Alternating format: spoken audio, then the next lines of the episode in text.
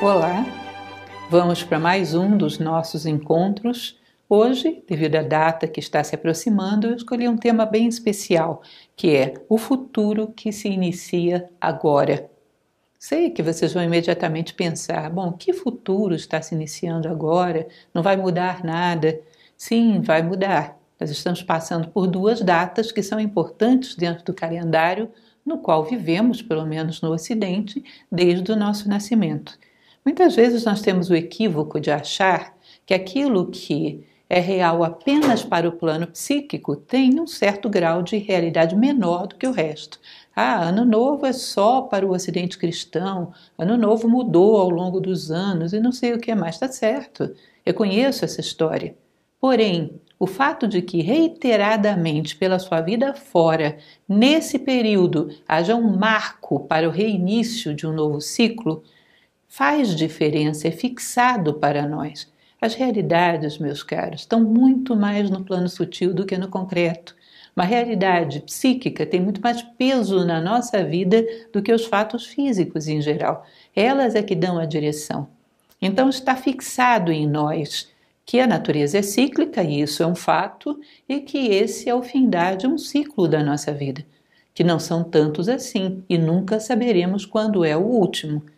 E nós temos dentro do nosso calendário ocidental duas datas nessa época que eu acho muito propícias serem tão próximas, porque uma é o Natal, que é uma época para renascer, e o outro é o Ano Novo, que é uma época para renovar.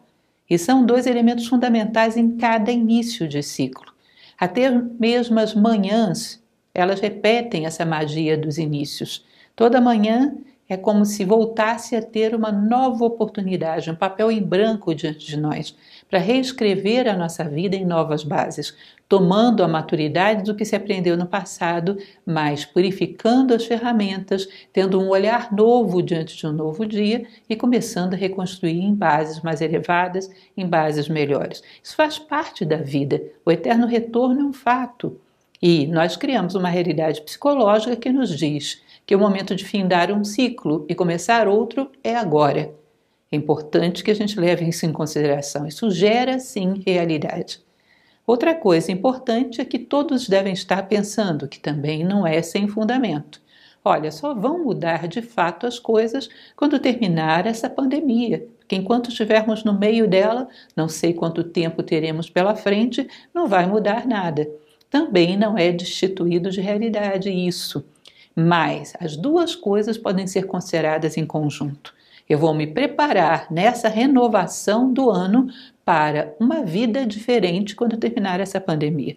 Uma vida que recomece tomando toda a experiência que foi acumulada como experiência minha, para que eu possa caminhar em outras bases mais humanas, num patamar mais elevado de consciência. Portanto, nós podemos planejar o ano novo considerando o que faremos a partir de 1 de janeiro, sim, mas considerando também como nós nos prepararemos para o depois da pandemia, como voltaremos para o nosso tempo comum, que não será nunca igual ao que era antes. Não voltaremos à normalidade, como tanto tenho falado. Vamos ter que criar uma nova normalidade. Como vai ser?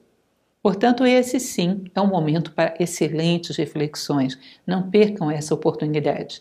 É como se a natureza criasse um palco ideal para que nós fôssemos lá e vivêssemos essa experiência, da qual todos necessitamos. Todos necessitamos parar, fazer uma avaliação do que foi feito até agora, comparar tudo que caminhamos com o nosso sentido de vida e ver se estamos indo na direção correta, questionar até mesmo o aspecto do que é o meu sentido de vida, ou se é que tenho um ou apenas projetos pessoais. É uma hora para reavaliação. Não percam essa oportunidade. Então, eu trouxe aqui alguns tópicos que podem ser úteis para vocês nesse nosso processo de reconstrução que todo ano novo nos permite. Nossos anos de vida são limitados, não são tantos assim. Ou seja, se você vive 70, 80 anos, um ano é um 70 avos da sua vida. É muito bom que a gente afie as ferramentas, recolha o melhor e comece renovado. Não é pouca coisa, não é nada insignificante. É algo a ser levado em consideração seriamente, essa oportunidade de recomeçar. Vamos lá então? Existe um ditado popular que diz: após a tempestade vem a bonança. Agora, isso acontece sim na natureza. Choveu a beça aqui em Brasília há pouco tempo atrás. Passa, aí vem aquele arco-íris bonito, e abre um pouco o céu. Pode ser que chova de novo ainda hoje, mas dá aquela abertura que parece que a situação melhorou, né? A natureza acalmou. E isso é um processo que a natureza executa fielmente. Não precisa da nossa interferência. Agora, essa bonança humana, ou seja, esse renovar humano, depende de nós. Não existe nenhum decreto da natureza que nos obrigue a isso. Existe uma palestra minha que se chama Origem das Celebrações Modernas, onde eu falo sobre isso, que a primavera humana é uma conquista da consciência humana. Não basta sentar e esperar chegar à estação de, de renascer. Nós decretamos quando vai ser a nossa primavera, porque é uma conquista de consciência. A natureza externa já conquistou a sua primavera. Agora é necessário que a natureza humana conquiste a sua, cada um individualmente. Ah, então, a bonança vem mesmo ou vamos ter que construí-la? Com certeza vamos ter que construí-la. Eu andei pesquisando pela internet, porque achei interessante fazê-lo, as perspectivas que se aponta para o pós-pandemia, para o futuro, os ganhos que se imagina para isso, o que vamos ter que enfrentar depois. Fiz uma comparação, muitos pontos em comum, de sites mais sérios que projetam alguma coisa séria para o futuro e fiz aqui uma compilação. Coloquei inclusive o endereço do principal site que usei, se vocês quiserem checar na internet.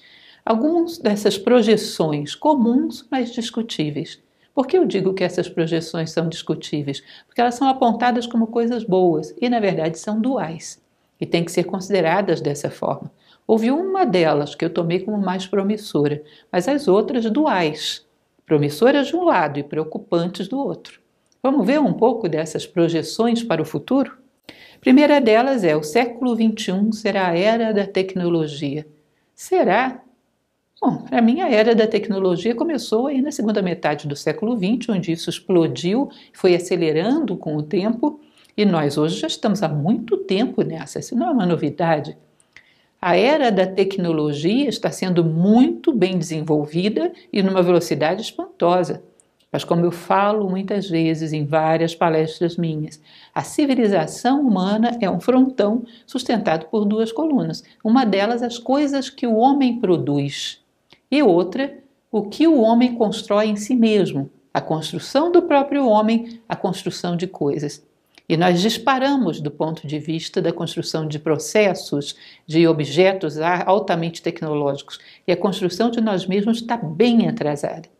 E chega um determinado momento que esse desequilíbrio é tão grande que arrisca desmoronar o frontão civilizatório.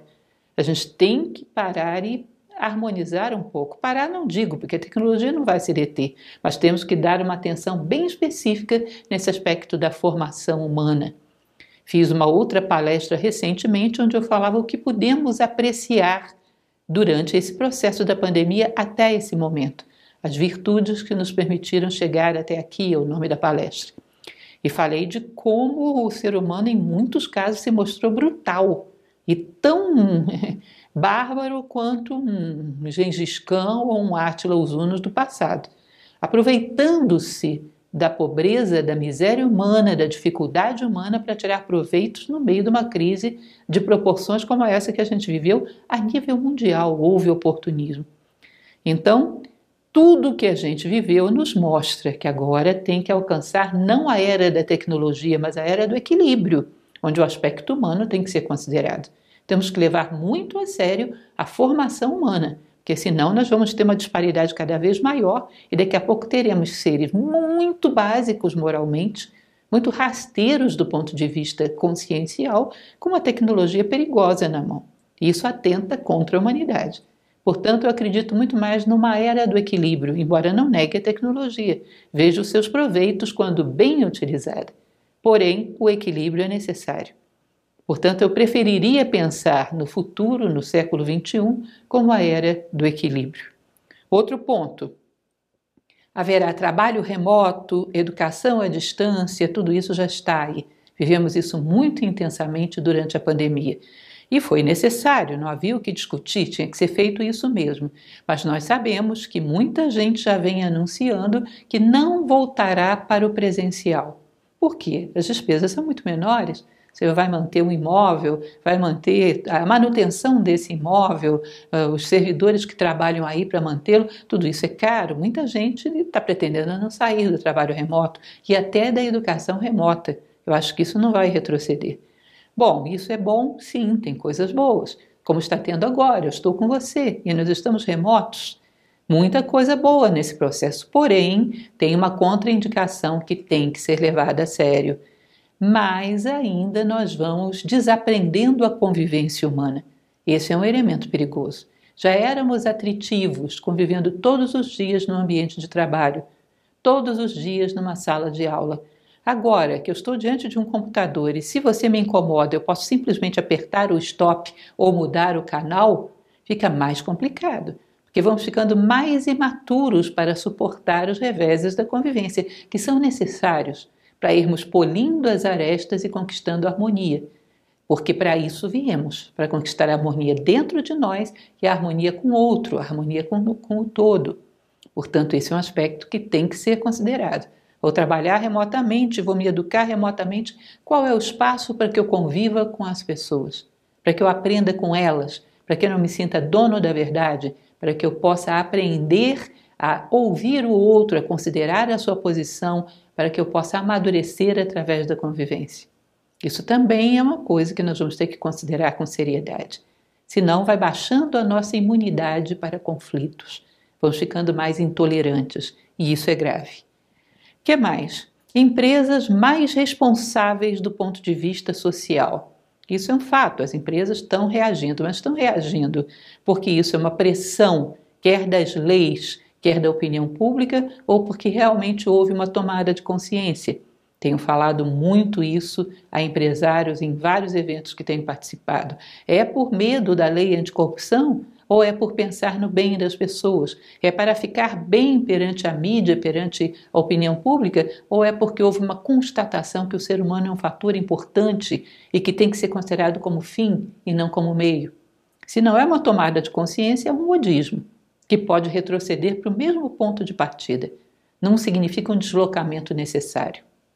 Outra coisa que surge como um modismo é revisão de hábitos de consumo. Vocês têm ouvido falar disso? É tal da história de que agora o menos é mais. Por quê? Porque existe uma moda que diz que hoje é chique você ser despojado, usar o mínimo de adereços, vestir-se de tal maneira. Não vejo Desculpe-me se eu estou sendo cética, não vejo isso como uma tomada de consciência do que é essencial. Vejo como um modismo. A mesma pessoa que hoje se despoja de adereços, amanhã corre para as lojas para usá-los todos de novo se a moda virar nessa direção. Um despojamento legítimo é aquele onde você não dá mais tanto valor às coisas externas porque começou a valorizar as internas. Não vejo que seja isso, mas simplesmente mais um modismo social. Portanto, uma coisa, um fenômeno temporário e não um deslocamento real de consciência.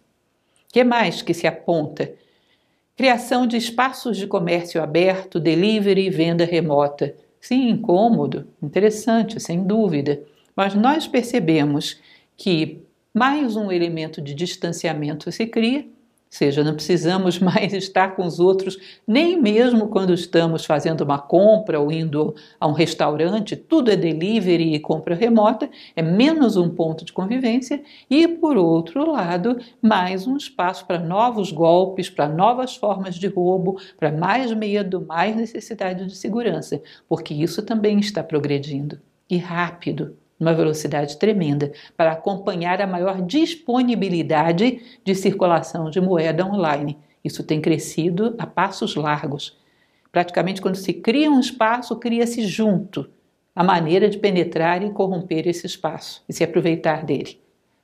É uma questão complicada que vai ter que ser considerada. O que mais temos? Shows e espetáculos online.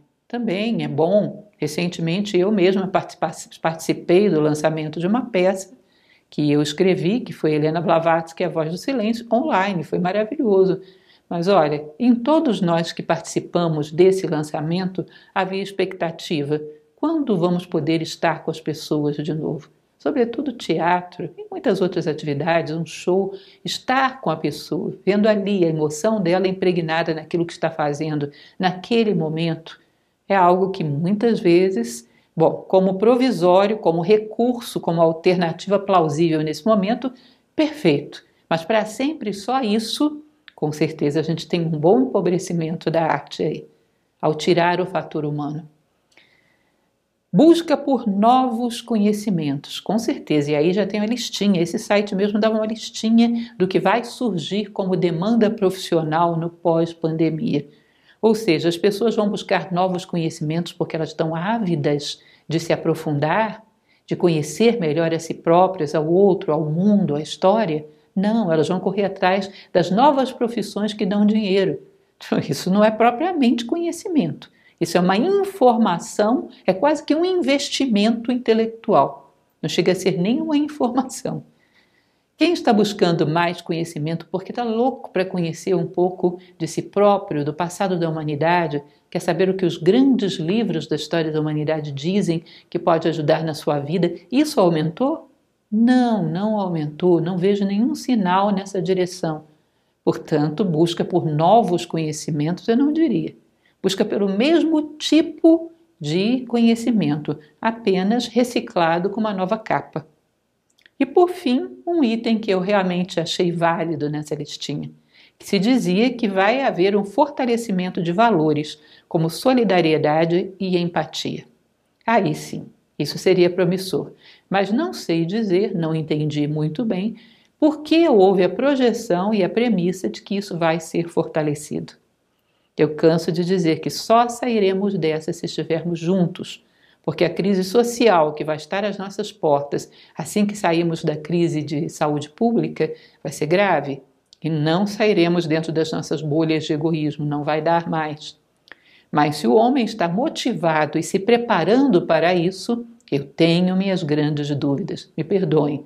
Eu acredito na humanidade, mas sou lúcida em relação ao que eu estou vendo no momento presente e não vejo esse avanço na velocidade que seria necessário. Isso seria muito promissor, isso seria muito necessário que estivesse sendo promovido agora. Por isso, ao longo de toda a crise, eu sugeri um ato de generosidade por dia. Não só porque isso é necessário agora, como também porque você tem que formar musculatura da generosidade. Vamos ver.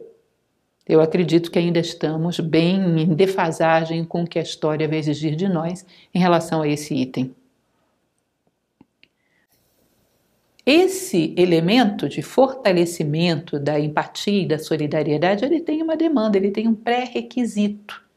Isso é bem interessante, sempre falo sobre isso quando falo do planejamento do novo ano, que nós pedimos coisas, mas não pedimos a matéria-prima dessas coisas. Qualquer conquista individual, pessoal, psicológica, ela tem pré-requisitos.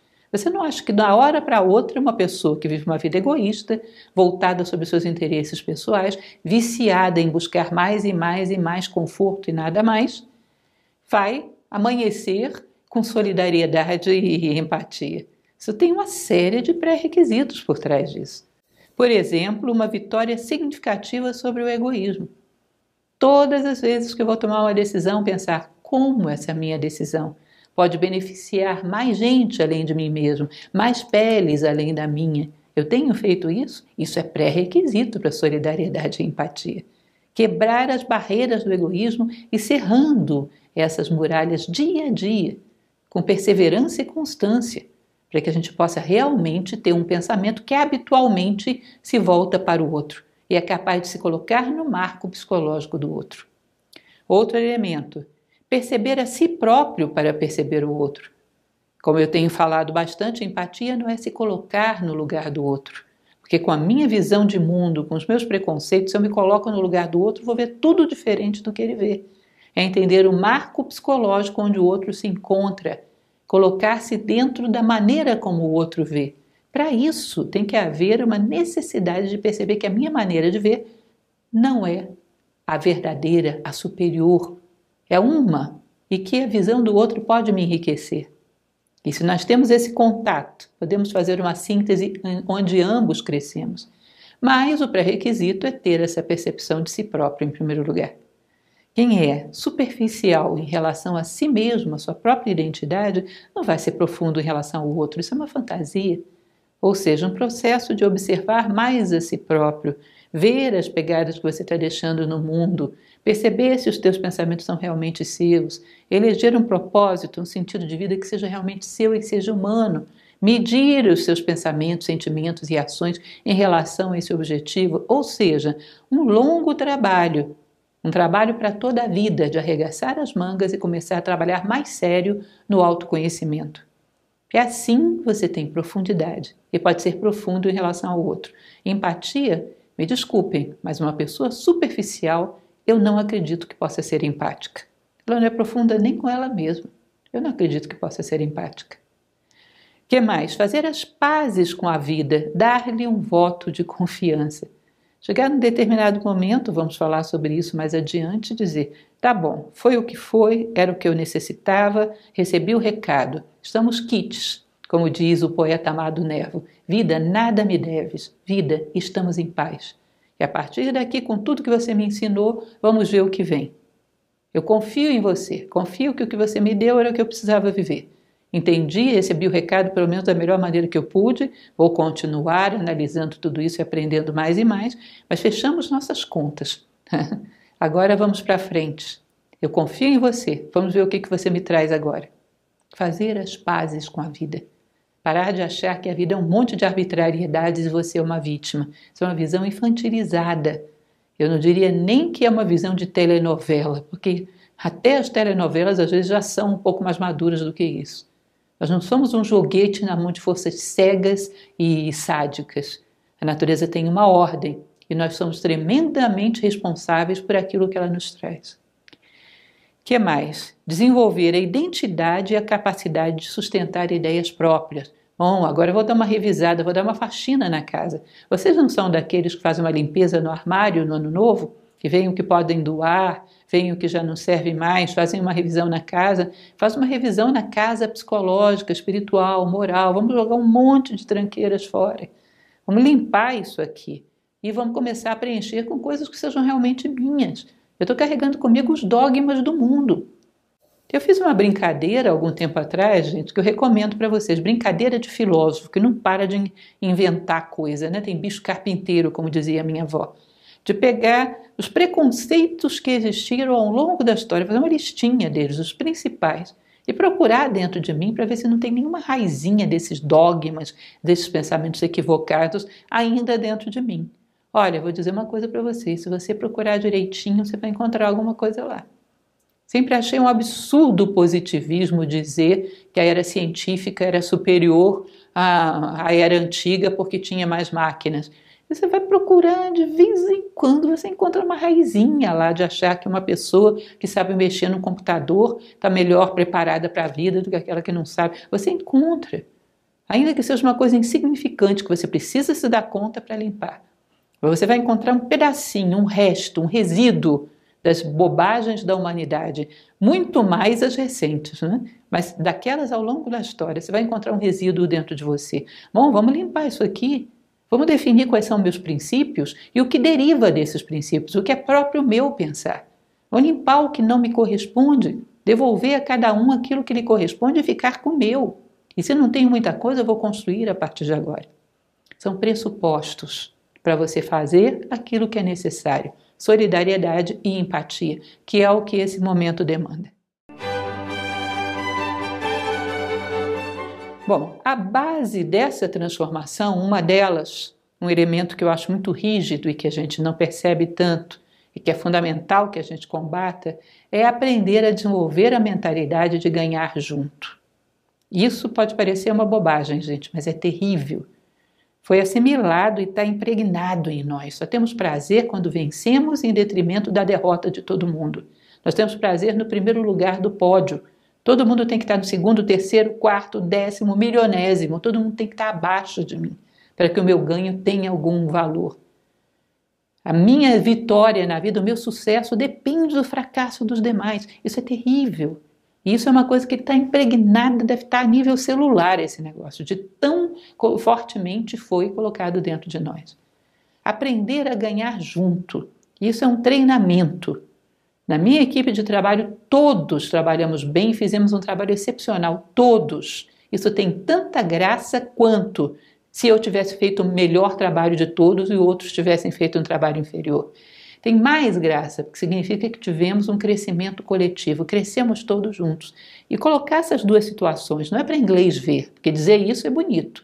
Eu prefiro crescer com todo mundo do que crescer só. É bonito, dá ibope, porém não é real.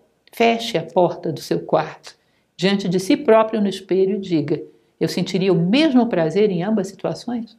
Você não sente começar a trabalhar com a imaginação para criar situações desse tipo onde você, sim, sinta a mesma satisfação de ganhar junto. Isso é a superação das raízes do egoísmo. Aquilo que a tradição tibetana chamava de heresia da separatividade. Vamos ter que trabalhar com isso aí. E como vai desenvolver solidariedade e empatia se de fato eu estou torcendo para todo mundo se dar mal ou pior do que eu para que eu tenha alguma vitória? Isso é um contrassenso, isso não vai acontecer. Então, é um elemento que talvez seja um dos piores preconceitos. Aliás, eu costumo dizer que a base de todos os preconceitos é o egoísmo. Imagine você, feche os olhos e pense: eu sou o melhor ser humano do mundo, tudo que diz respeito a mim é melhor do que os outros. Aí você abre os olhos, você vai ver a qual povo pertence, a qual religião, a qual sexo, etc, etc. E vai eleger aquilo que é teu como superior àquilo que é do outro. Eu posso combater o preconceito na sua manifestação. Se não ataco na raiz, vou simplesmente dar espaço para que outras modalidades surjam, porque eu não matei a raiz dessa erva daninha, simplesmente cortei um galho. É, então aí também está o egoísmo. Se não trabalhamos seriamente sobre essas manifestações de acharmos que a felicidade e a realização é ser melhor do que os demais, é conseguir mais êxito do que os demais, é conseguir destaque, esse destaque é uma palavra muito cínica, né? Porque é como se tivesse um quebra-cabeça e você destacou uma peça e só ela subiu. As que não se destacaram ficaram lá embaixo morrendo de inveja. Vamos ter que refletir sobre isso, levar isso a sério. Senão, não dá. O que é que a gente está pretendendo mesmo? Fraternidade, solidariedade, empatia? Não vai dar. Inviável. Isso é trabalhar sério. Isso é planejar para ter a matéria-prima daquilo que você quer construir. Com maturidade. Aprender a gostar do que humaniza, rejeitar o contrário. É aquilo que Platão chamava de formação de caráter. Né? Vamos ter que levar a sério também esse negócio de caráter.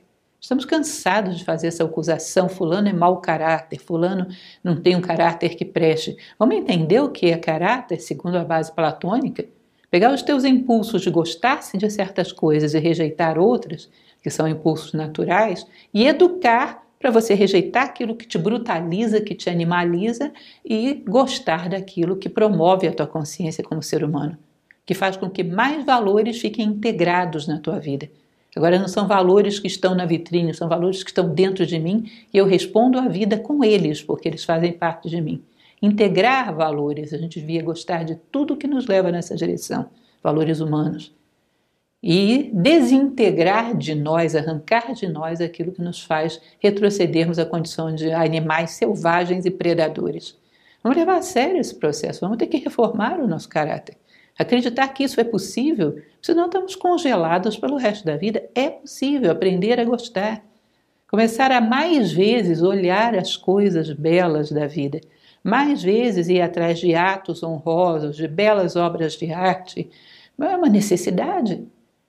Porque aí nós voltamos a acreditar no ser humano, voltamos a acreditar no nosso teto de possibilidades e voltamos a ter uma aspiração justa. Hoje ainda conversava com meu esposo que quando qualquer acontecimento negativo me afeta, eu paro tudo e vou ver balé ou ouvir ópera ou ler poesia. Hoje mesmo fizemos isso juntos. Isso é uma necessidade. Eu preciso lembrar, olha, não, não, esquece, apaga. O ser humano é isso aqui. Essas são sombras que estão obscurecendo a natureza humana. O ser humano é isso aqui.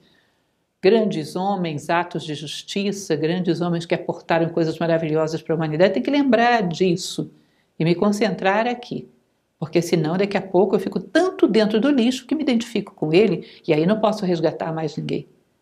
É, então, depurar, formar o nosso caráter e alimentar-se, assim como a gente alimenta o corpo, alimentar a alma daquilo que é mais sadio e mais nos faz crescer. que mais devolve em nós a esperança na condição humana. Fixar um propósito e administrar diariamente o nosso deslocamento para ele. Também isso não é muito novo, tenho falado para vocês sempre. Qual é o propósito da minha vida? É uma boa hora para pensar nisso. Qual é o meu sentido de vida? Propósito é a palavra da moda para falar de sentido de vida, que é atemporal. Isso onde eu quero chegar com tudo isso, quem eu quero ser no final da linha. Lembrar que propósito, sentido de vida tem que estar no campo do ser. O campo do ter, ou o campo do ir ou voltar, tudo isso é, é consequência, não é causa. As causas estão sempre no campo do ser, o que eu quero ser. Lá no final da linha, o que, que eu, eu quero ser? Que tipo de ser humano? Que rastro quero ter deixado no mundo? Firmar, escrever isso, porque a memória é muito volátil não confie em ficar com isso na memória. Escrever o ser humano que eu quero ser quando tudo isso acabar. E medir os nossos dias, administrar os nossos dias em relação a isso.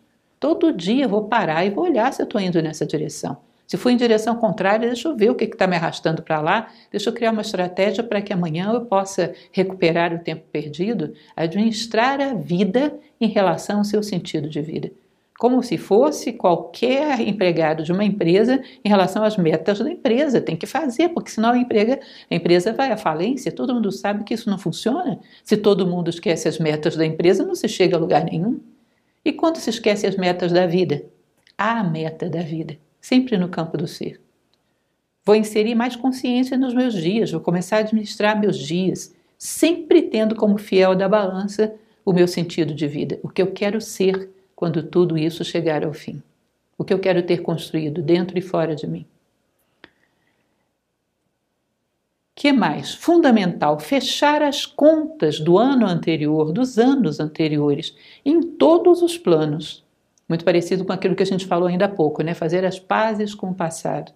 Fechar as contas significa até as contas físicas, se a gente puder fechar, é bom, né?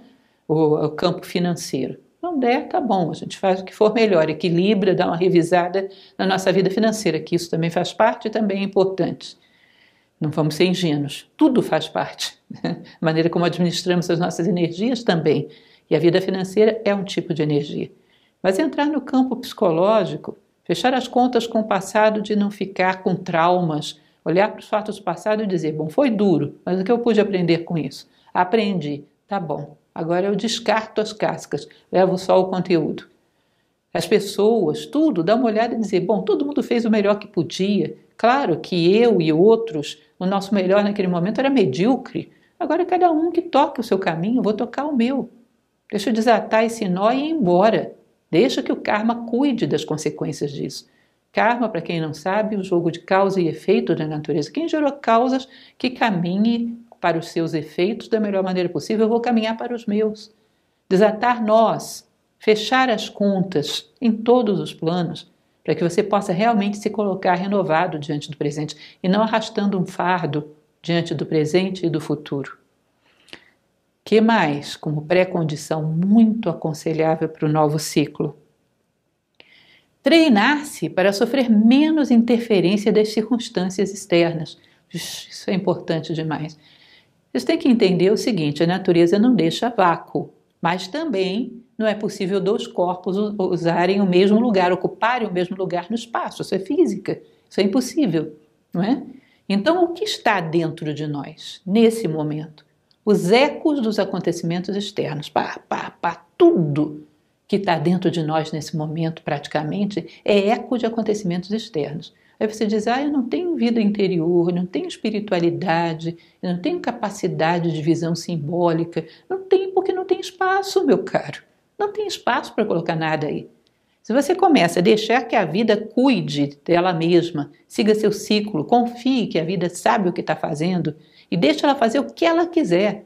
Bom, a vida que traga o que ela quiser e faça o que ela quiser, eu vou fazer a minha parte, mas para isso vou começar a preencher esse espaço com outras coisas. A vida está fazendo o que ela quer, agora é minha vez, eu também sou um agente da vida. Porque quando você faz esse vazio dentro de você, aí esse espaço começa a ser preenchido por outra coisa. Aí vem a voz do silêncio, não fica mais tão silenciosa, você começa a ouvir. Aí vem, como nós falamos numa palestra recentemente, o desabrochar da flor de ouro, ela pode desabrochar e começar a lançar seu brilho dentro de você, porque você criou espaço para essas coisas. Por que, que eu não tenho vida interior? Porque o interior está todo ocupado pela vida exterior, só por isso. Se nós paramos, olhamos para a vida e dizemos: Confio em você, vida, vai fazer o seu trabalho, que eu aceito e caminho contigo, agora deixa eu fazer o que me corresponde. Agora eu vou virar para dentro e ver como eu vou preencher esse espaço da minha mente, das minhas emoções. Com que que eu vou preencher? Começar a perceber quem eu sou, quais são as minhas aspirações, o que me faz feliz, o que me realiza, o que eu gostaria de fazer pelo mundo, qual é o recado que eu gostaria de dar à humanidade, qual é o melhor que eu posso produzir, o que torna pleno o meu coração, ou seja, desabrochando a flor de ouro. A voz do silêncio começa a ser ouvida. Vou parar de ter tanta circunstância do mundo externo dentro de mim, vou me esvaziar um pouco. Isso é fundamental. Né? Existe um, um conceito do estoicismo que é o amor fati, é complicado, depois Nietzsche retomou isso, é um conceito complicado, porque não é simplesmente confiar que a vida sabe o que está fazendo, mas amar aquilo que a vida te traz. Ah, mas as coisas duras não dá para amar. Meu caro, todas as pessoas que você ama são tão fáceis assim?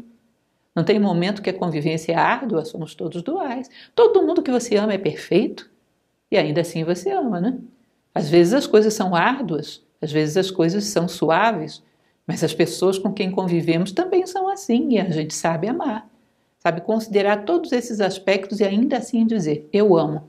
Ame a vida, confie nela. Ah, ela me trouxe um negócio esquisito agora, né? Deixa eu ver o que dá para fazer com isso. Ela deve estar tá pensando em alguma coisa, porque existe uma grande inteligência que ordena o universo. O universo não é causa, é cosmos. De alguma maneira, essas energias estão querendo alguma coisa de mim, estão me propondo alguma coisa nova. Deixa eu ver do que se trata, deixa eu ver como eu posso interagir, porque agora eu sei quem eu sou. Portanto, eu posso pegar o que eu sou e colocar para interagir com as coisas externas, porque antes eu não era nada. Era só um reflexo do externo, não tinha nada do lado de dentro. Uma solidão absoluta. Uma total falta de estar acompanhado de si mesmo. Então é um elemento fundamental que a gente dê esse crédito de confiança à vida, como já falamos, que nos esvaziemos, deixemos a vida fazer a parte dela e nós façamos a nossa. Existe aqui uma frase que eu fiz questão de trazer para vocês, daquela grande filósofa do século XX, que é minha avó, Dona Julieta, que ela dizia o seguinte: Deixa a vida quieta, ela sabe o que está fazendo. Vai fazer o que é teu. Eu, de repente, me lembrei dela falando isso, com aquela carinha zangada. Deixa, menino, deixa a vida quieta. Ela sabe o que está fazendo, menino, vai fazer o que é teu. Nossa, que frase maravilhosa. Que pena que a minha avó não conheceu os estoicos. ela gostaria muito deles. Bom, um presente de Natal. Estamos na época, né? Garanto que vocês já estão pensando nos presentes de Natal. Eu propor para vocês um presente de Natal bem original e interessante. Desejar profundamente e querer e se comprometer a trabalhar por isso, para o crescimento de todos.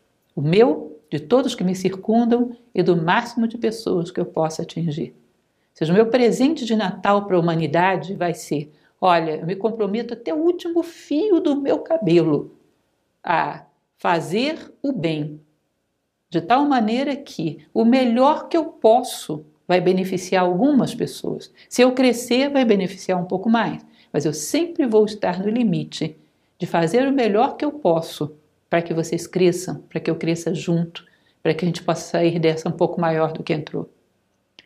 Existe uma oração de Helena Blavatsky que é uma coisa muito linda. Só um trechinho dela é algo que eu tomei para mim como regra que ela diz que nas suas orações você sempre peça que a humanidade evolua, ainda que seja um pequeno passo em direção ao seu aperfeiçoamento espiritual.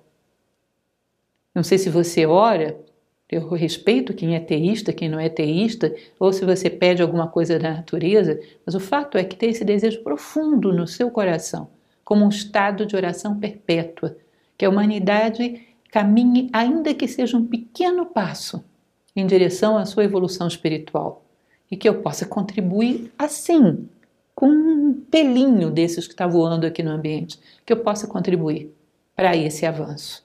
Porque se fiz isso, eu vali, eu fui humano, eu fiz diferença. É um excelente presente. Imagina você se comprometer com isso. Para o ano que vem, vai com calma, não diz por toda a minha vida. Pratica no ano que vem, depois pratica no outro. e vai caminhando. Refletir e recolher aprendizados, isso também é uma outra coisa. Bom, eu estou jogando tudo fora. Tudo não, estou jogando alguns objetos na minha casa que não são mais úteis fora. Eu tenho que examinar, não posso pegar uma caixa, pum, botar no lixo, tem que abrir. Esse não tem nada que se aproveite lá, nada que possa ser útil para alguém, se não for útil para mim. Não posso sair desprezando coisas sem saber se tem algum valor. Portanto, você não joga fora o passado antes de olhar o que você tem para tirar de bom aí dessa caixa. Refletir e aprender com aquelas coisas que você ainda não refletiu. Voltar àqueles pontos que doem. Esses são exatamente aqueles que você não aceitou aprender com eles, porque doem. Então você colocou uma etiqueta pendurada. Não aceito aprender com isso. Arranca essa etiqueta, volta lá e diz: Eu vou aprender com você e você vai cicatrizar e vai ficar para trás. Ou seja, refletir sobre os aprendizados do ano, colocar isso dentro do contexto da tua vida como um todo. Era o que eu necessitava crescer nesse momento, a natureza me ofereceu o que eu necessitava. Eu aproveitei? Que, que eu tiro de elementos positivos que eu ainda não vi até agora para continuar crescendo? Lembrem da espiral, passando pelo mesmo ponto num nível mais elevado de consciência. Se nós não aprendemos com os fatos da vida, estamos andando em círculos, não existe espiral. Quando olharem para a sua árvore de Natal, que é uma grande espiral que vai afunilando até aquela estrela, a estrela da sabedoria, a luz da sabedoria, lembrem de vocês mesmos. Eu estou sendo uma espiral. Isso é um símbolo. É um símbolo de Natal, ou seja, de nascimento.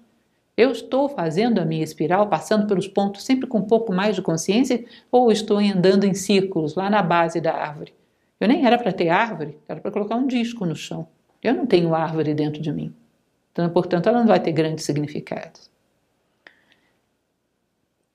Comprometer-se e manter-se em movimento, responsabilizar-se.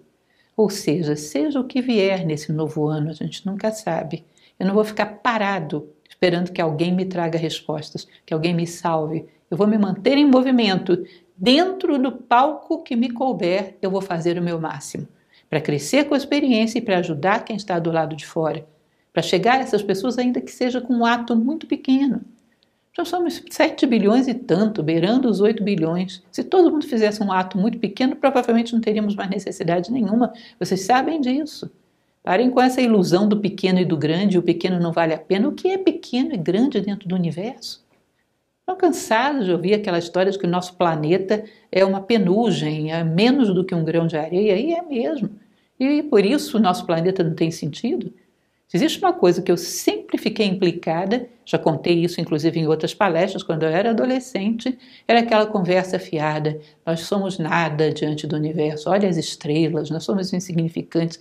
Eu era uma pirralha chata dos meus 13, 14 anos de idade, pensando, será que a gente, porque é pequeno, é insignificante? Será que a natureza trabalha assim? Ela só dá valor ao que é grande? Os baixinhos ela ignora? Então a natureza não presta para nada, não tem sabedoria nenhuma. Porque tamanho é documento, como se diz popularmente. Portanto, aquilo de pequeno que eu faço não vai ter valor? Claro que vai. Eu só posso estar dentro do meu apartamento. Dentro do meu apartamento, como eu já falei um milhão de vezes, dá para ligar para as pessoas que necessitam, dá para colocar mensagens de fé nas minhas redes sociais, dá para mandar entregar uma cesta básica em alguma instituição, dá para fazer um bocado de coisa. Portanto, venha o que vier por trás dessa porta do futuro, eu vou me manter em movimento, fazendo o meu melhor, colocando meu coração indo aos limites, porque ao estar em movimento, eu me preparo para o que vem depois e faço o máximo que posso para aplacar a dor daqueles que me cercam. Portanto, eu me responsabilizo, eu me comprometo. Venha o que vier, eu não vou ficar passivo. Eu vou dar o meu melhor. Vou me comprometer a beneficiar. Ainda que o meu palco seja tão estreito que mal dá para me mexer, eu vou mandar um sorriso. Algo eu vou doar. Eu não vou ficar passivo esperando receber. Planejar a generosidade e não apenas a posse. É engraçado? Ano que vem eu quero comprar um apartamento, um carro. Se você quer, tá bom, compre.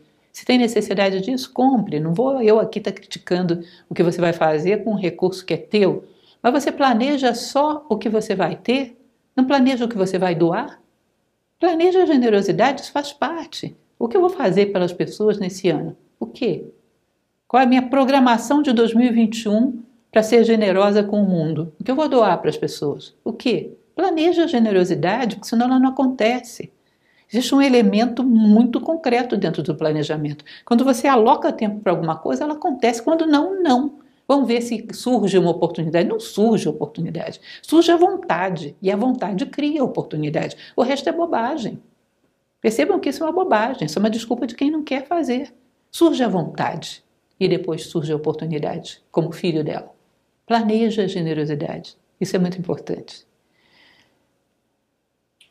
Outro elemento fundamental, vocês percebem que eu estou puxando para coisas cada vez mais transcendentes, mas ao mesmo tempo cada vez mais significativas. Estou indo lá para o campo das causas, para ver que os efeitos, se eles podem nascer aqui embaixo, porque eu já gerei as causas. Porque é assim que acontece no universo: é causa e efeito. Até as leis de Newton falam sobre isso: é causa e efeito.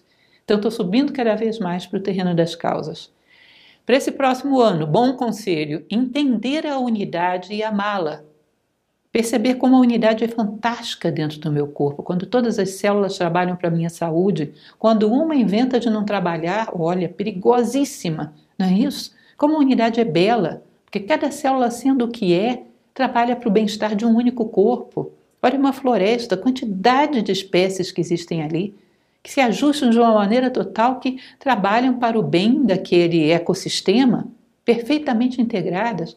Olha como a unidade é fantástica, a unidade das cores que produz a beleza visual, a unidade dos sons que produz a música, a unidade dos seres humanos que produz a fraternidade, a concórdia. Olha como a unidade é um reflexo de Deus. Olha como a unidade talvez seja o atributo mais perceptível de Deus que temos. Portanto, sabe o que eu vou fazer? Eu não vou amar só a Deus como uma abstração. Vou amar os seus atributos, vou amar a unidade. E se eu amo a unidade, eu vou me empenhar em promovê-la. Assim como eu amo meu filho e me empenho em promover a saúde, a satisfação e a felicidade dele, eu amo a unidade. Vou me empenhar seriamente em promovê-la. Isso significa que, dentro da minha formação de caráter, aquilo que secciona, discursos de ódio, aquilo que divide, vai estar na contramão da minha rota. Por quê? Eu sou um colaborador sério, consciente e empenhado em prol da unidade. Vou aprender a amar a unidade. Tudo que proposta, gente. Que proposta maravilhosa. Vocês nem fazem ideia do que pode estar por trás disso, do que pode nascer a partir daí.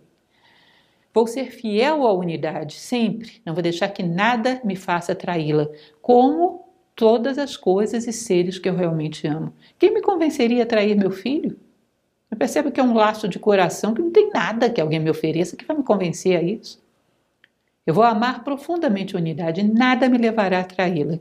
E vou trabalhar, e essa última proposta é muito forte que talvez a mais importante de todas. Eu vou trabalhar para os propósitos de Deus. Tá bom, eu não acredito em Deus. Com respeito, coloca a natureza, coloca o que você acreditar. Mas vou me colocar no lugar desse ser que é a totalidade, que é a unidade. Por alguns segundos, com as minhas limitações, com elas mesmas, eu vou lá e vou pensar o que um ser desse tipo, quer seja Deus, quer seja a natureza, ou o nome que você prefira dar, gostaria para o universo, gostaria para o cosmos, entender, se colocar no lugar dele.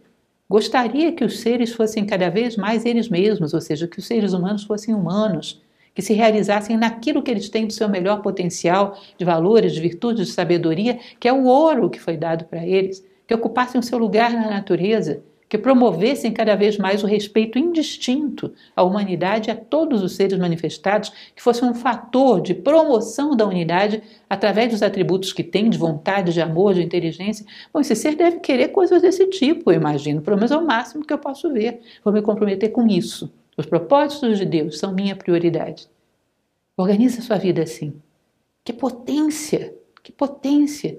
Existe uma frase filosófica que diz que o homem com Deus é maioria ou o homem com a natureza a maioria.